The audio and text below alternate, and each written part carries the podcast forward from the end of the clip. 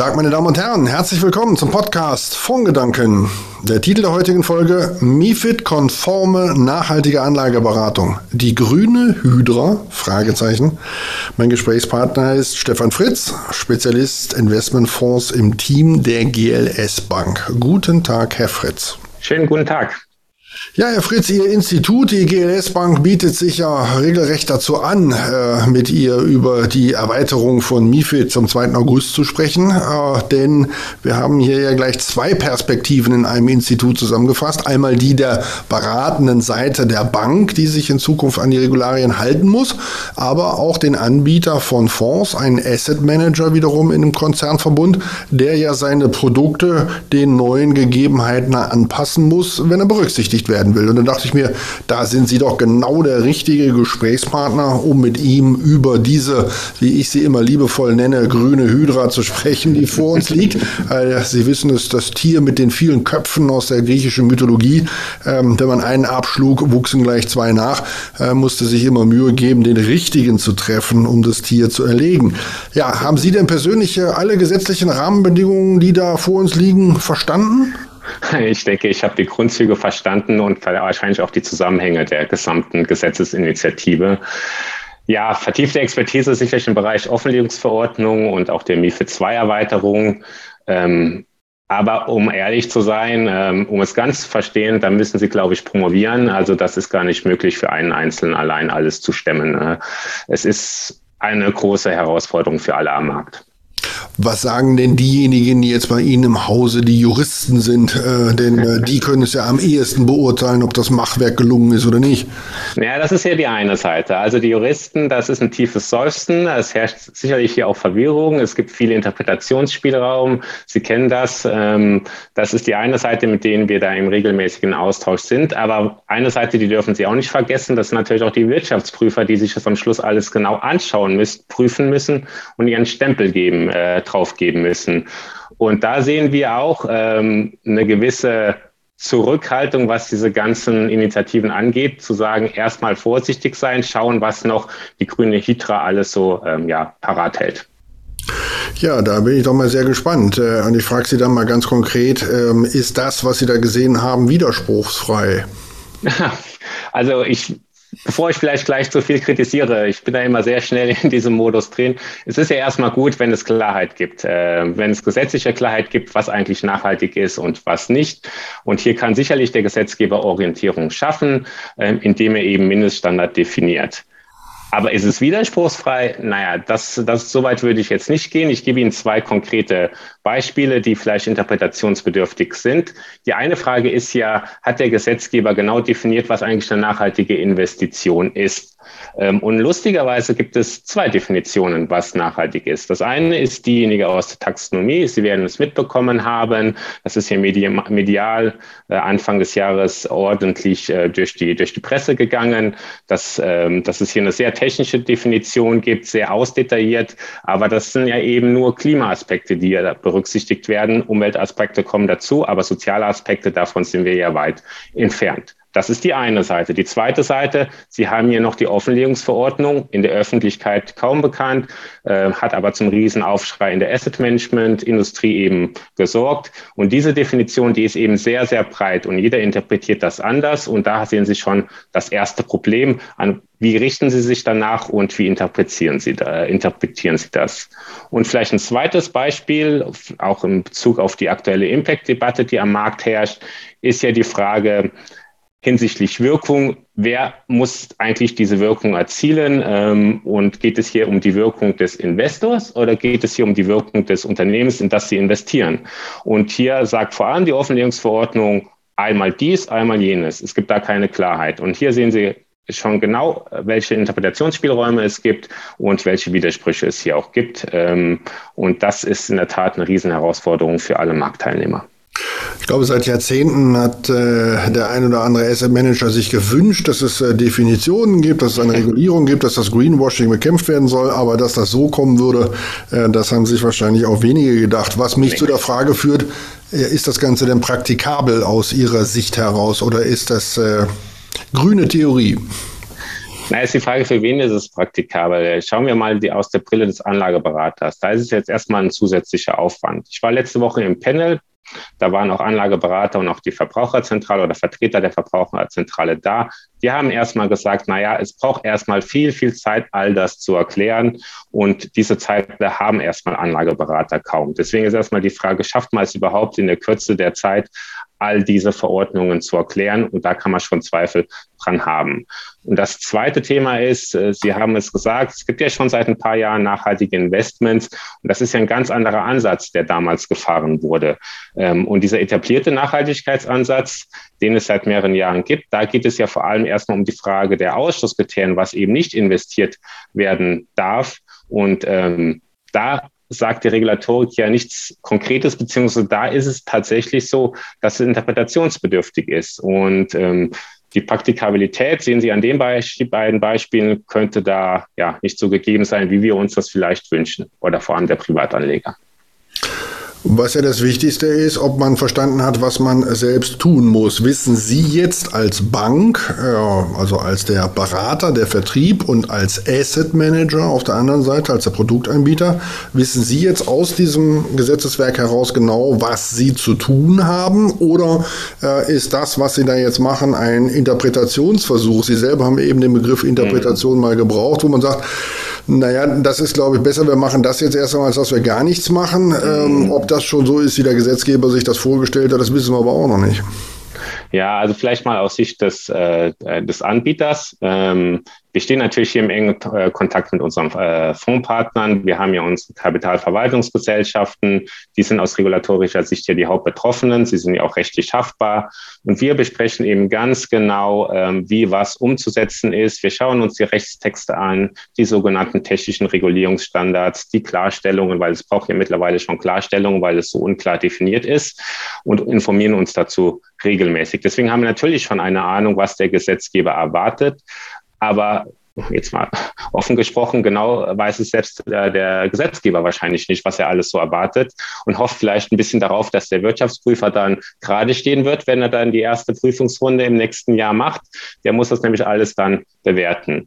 Ähm, bei uns ist es so, wenn wir uns nun unsicher sind, äh, wie welche Anforderungen zu interpretieren sind, verfolgen wir eher einen konservativen Ansatz.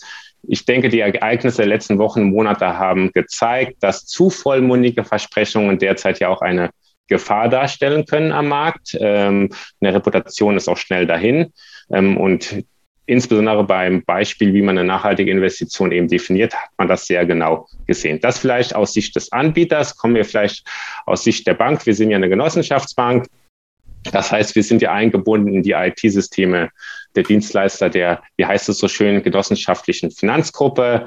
Äh, und da gibt es entsprechende Empfehlungsschreiben, es gibt entsprechende IT-Systeme, es gibt Rundschreiben des Verbandes, des BVRs.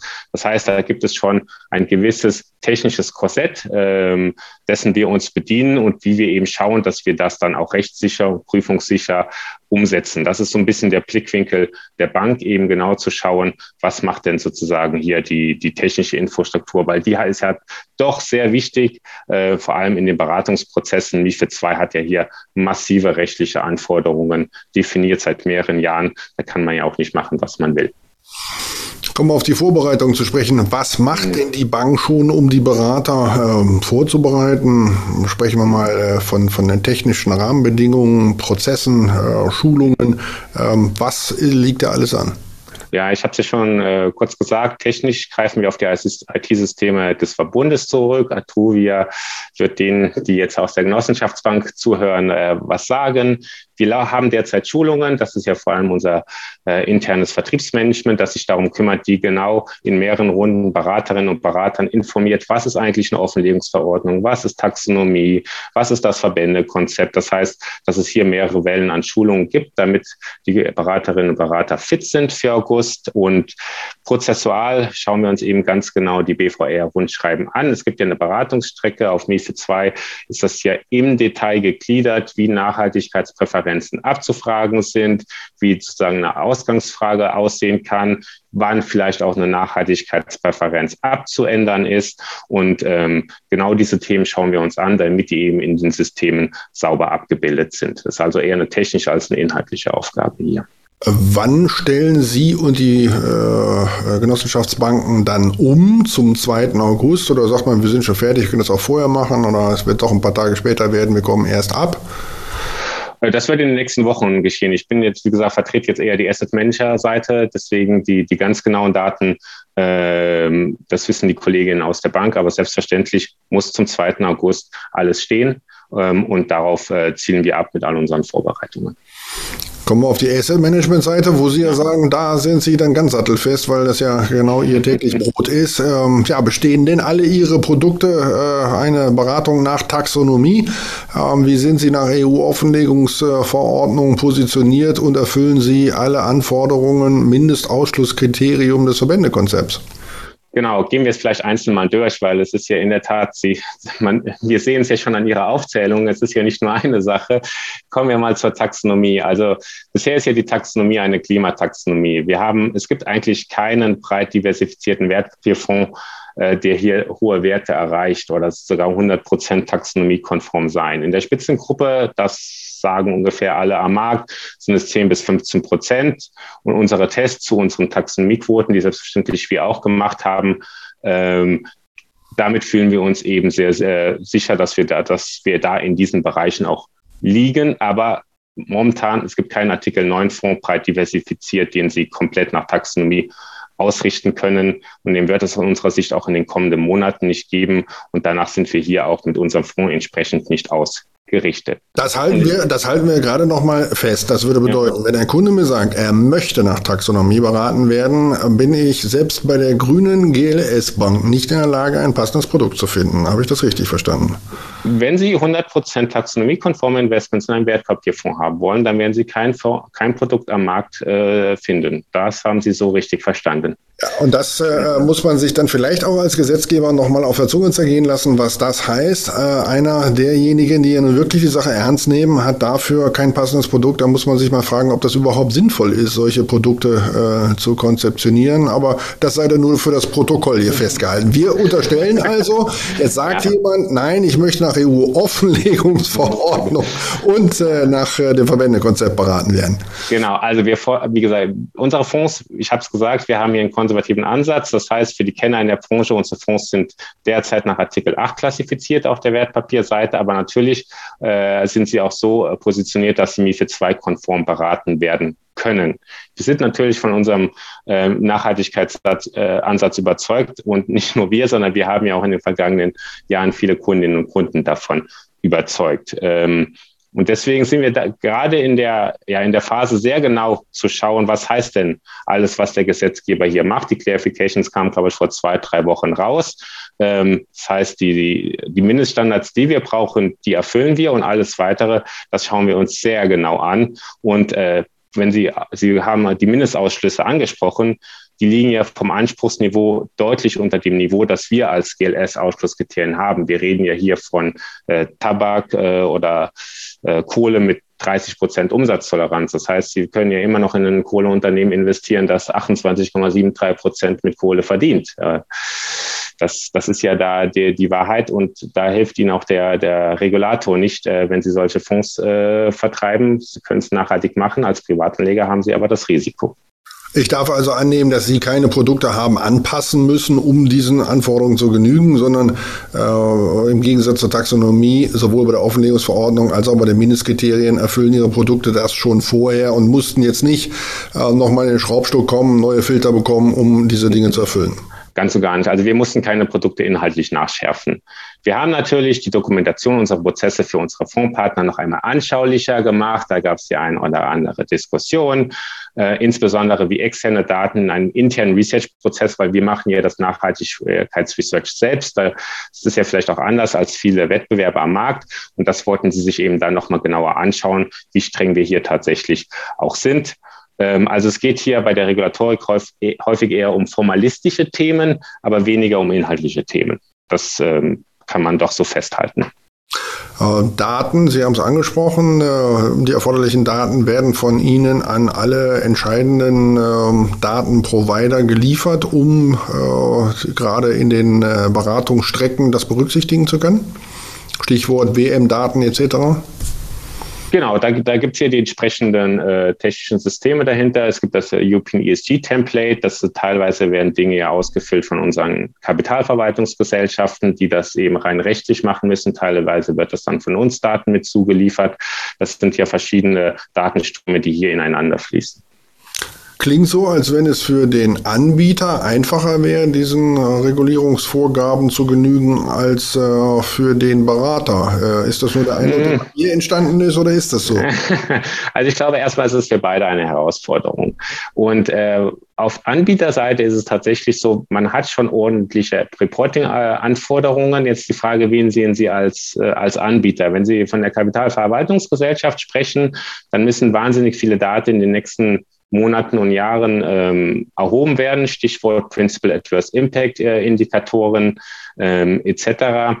Und ähm, ich glaube schon, dass es für äh, Anbieter hier doch dann eine Herausforderung, vielleicht auch die größere Herausforderung darstellt. Äh, für Anlageberater ist es jetzt der Riesen, ähm, ja, der, der Riesenblock, der, der umzusetzen ist, aber ähm, langfristige Reporting-Anforderungen, da kommen doch einige auf die Anbieter zu.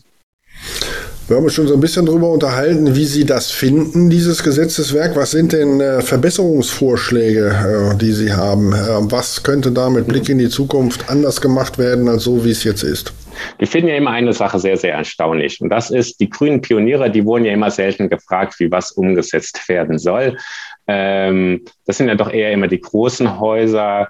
Ähm, es ist ja schon bezeichnend, dass manchmal auch der eine oder andere sehr große Asset Manager Berater war der EU-Kommission bei der Umsetzung von Sustainable Finance. Vielleicht kann man doch das eine oder andere mal uns häufiger fragen, dann hätte man sich das eine oder andere auch ersparen können.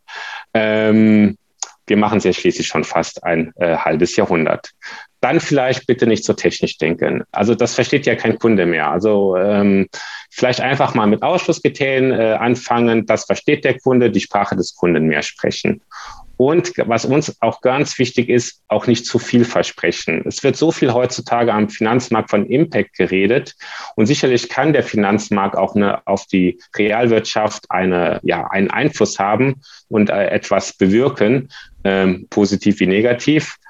Aber diese Effekte, die lassen sich sehr selten eben darstellen und zu sagen, solche Artikel 9 Fonds, die haben einen Impact, da wäre ich sehr, sehr, sehr, sehr vorsichtig und vielleicht sollte der Gesetzgeber überlegen, wenn er solche Einklassifizierungen nach 6, 8 und 9 macht, zu überlegen, welche Wirkungen dann die einzelnen Einklassifizierungen oder Fonds, die nach einklassifiziert sind, machen sollten. Damit wäre schon viel getan, auch im Sinne des äh, ja, Erwartungsmanagements gegenüber dem Privatanleger. Rechnen Sie noch mit weiteren regulatorischen Steigerungen? Man hört, dass sowohl in Amerika als auch äh, in Europa äh, darüber nachgedacht wird, die Sachen noch mal weiter zu verschärfen. Die BaFin hatte ja schon mal angefangen zu sagen, nachhaltig darf sich nur nennen, wer mindestens, ich glaube, da standen 75 Prozent genau, ja. auch in nachhaltige Aktien investiert. Äh, ähnliche Töne sind jetzt aus den USA zu hören. Ähm, was, was ist Ihre Vorstellung, wie die Regulatorik sich da noch weiterentwickeln kann? Ist das, was wir jetzt haben, das Ende der Fahnenstange oder wird es noch heftiger? Also ich habe ja leider keine Glaskugel. Ähm, es wird sich zeigen. Es hängt sehr davon ab, glaube ich, wie die Greenwashing-Debatte weiterläuft. Und ähm, ich denke, Regulierungsbehörden, die ja in den letzten Jahren eher nicht durch Expertise in dem Bereich, also geglänzt haben, die werden ja auch ihre Erfahrungen sammeln und vielleicht auch an der einen oder anderen äh, Stelle nachschärfen, auch überlegen, ob sie das, was sie getan haben, ob das richtig war.